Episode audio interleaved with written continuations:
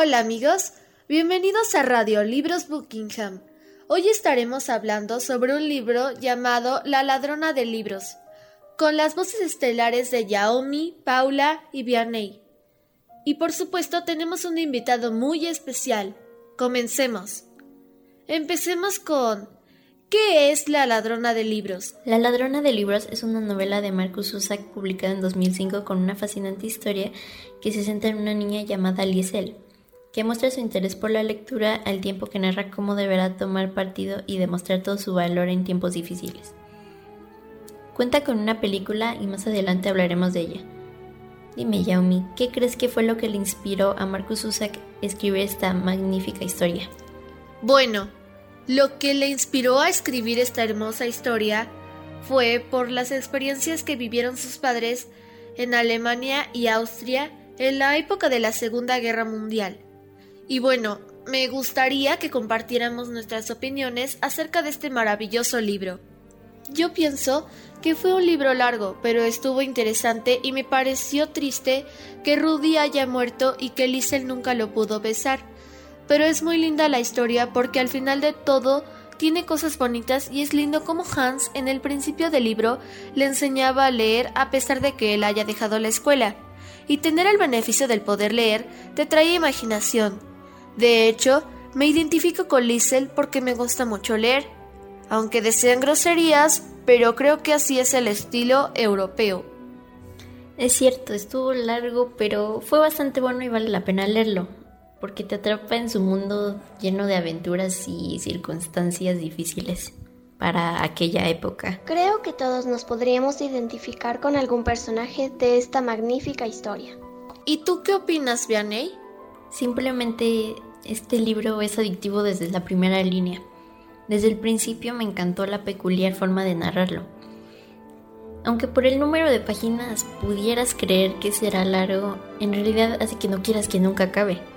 Es una historia llena de sentimientos y emociones, a pesar de que es la muerte la que nos acompaña todo el libro narrándonos la bella, pero a la vez triste historia de nuestra pequeña Lisel, una niña de tan solo nueve años de edad, fue magnífico.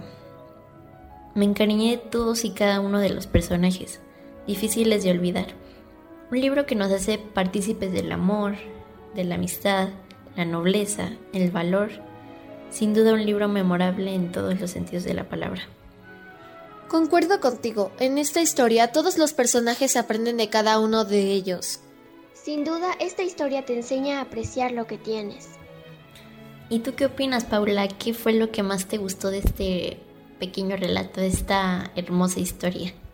En mi opinión, es una época muy difícil tanto para Liesel como para todo el mundo. Y me sorprende el hecho de que todos tenían que querer a Hitler, o si no los mataban. Hubo personas que se opusieron y ponían en riesgo su vida. Muestra diferentes emociones, tanto como el amor, cariño, ira, abandono y odio.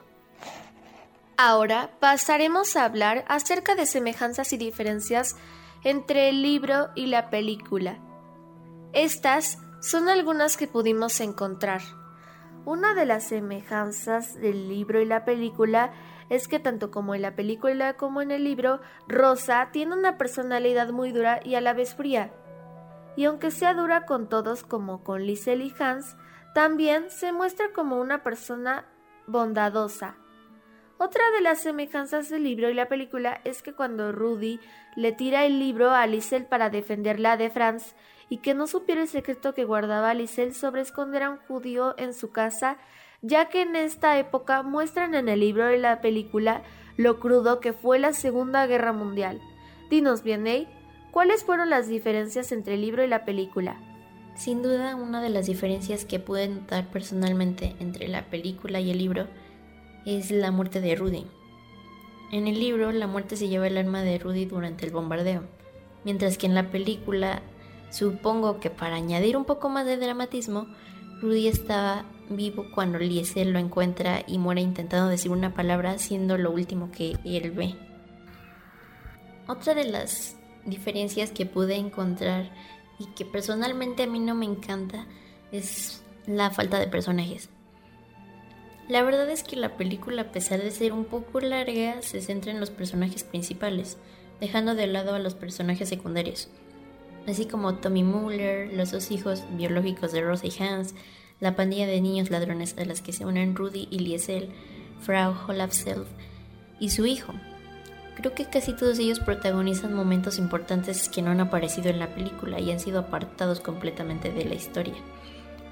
Y es por eso que no disfruté la historia al máximo, porque sin duda en el libro lo hacen más emocionante y divertido. Bueno, ahora sí, ha llegado el momento de entrevistar a nuestro invitado especial. Redobles de tambor, por favor. No vamos a mencionar su nombre, él solito se va a presentar. Buenos días, buenas tardes, buenas noches donde quiera que estén. Podría presentarme como es debido, pero la verdad es que no es necesario. Yo creo que todos han oído hablar de mí, aunque algunos me conozcan hasta el final de sus días. Y díganme, ¿qué quieren saber? Dime, ¿por qué no dejaste vivir a Rudy?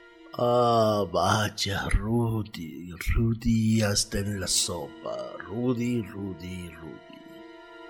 Todos cuestionan esa parte de mi relato. Humanos siempre tan sensibles. Sin embargo, te voy a decir algo. El problema central está en que las miles de vidas perdidas, los miles de inocentes muertos, son los elementos más importantes que justifican el hacer la guerra. Gracias a eso, se genera más odio, más rencor, y entonces se establecen los parámetros para que se note quién es más poderoso, si los unos o los otros. Rudy pertenece a esa clase de humanos tiernos, hermosos, libertarios al fin y al cabo, rebeldes. Pero, ¿acaso no son esos los primeros que mueren? Yo quisiera saber por qué te resultaba interesante Liesel, qué es lo que te atraía de ella, qué te gustaba que no te parecía normal? Vaya pregunta, pero la voy a responder de forma muy precisa y contundente.